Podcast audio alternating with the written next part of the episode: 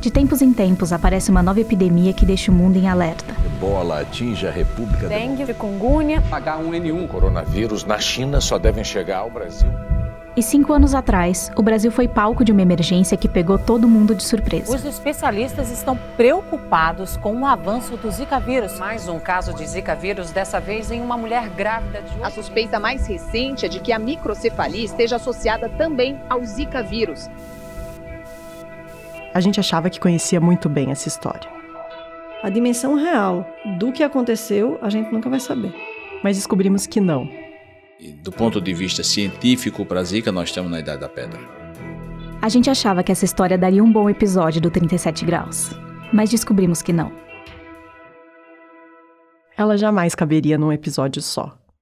Teve alguma outra coisa na sua vida que você acha que foi comparável com esse episódio? Não, acho que não. Gostaria de desse capítulo não ter passado.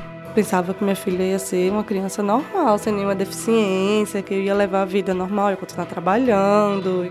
Eram os planos, né? Até o dia dela nascer. A gente viajou pelo país e buscou histórias dos bastidores da Zika que você nunca ouviu.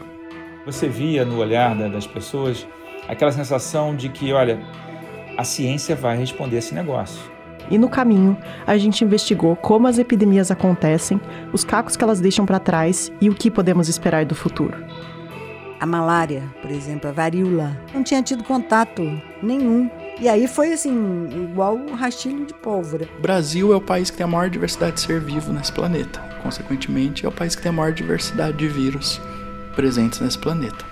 A estratégia que está sendo usada há 60 anos não está funcionando. Será que não está na hora de mudar a estratégia? Vem aí, Epidemia. Epidemia, a nova série do 37 Graus. Produzida por mim, Bia Guimarães. E por mim, Sara Zoubel. O primeiro episódio vai ao ar no dia 17 de março, aqui mesmo no feed do 37 Graus. E agora? Hã?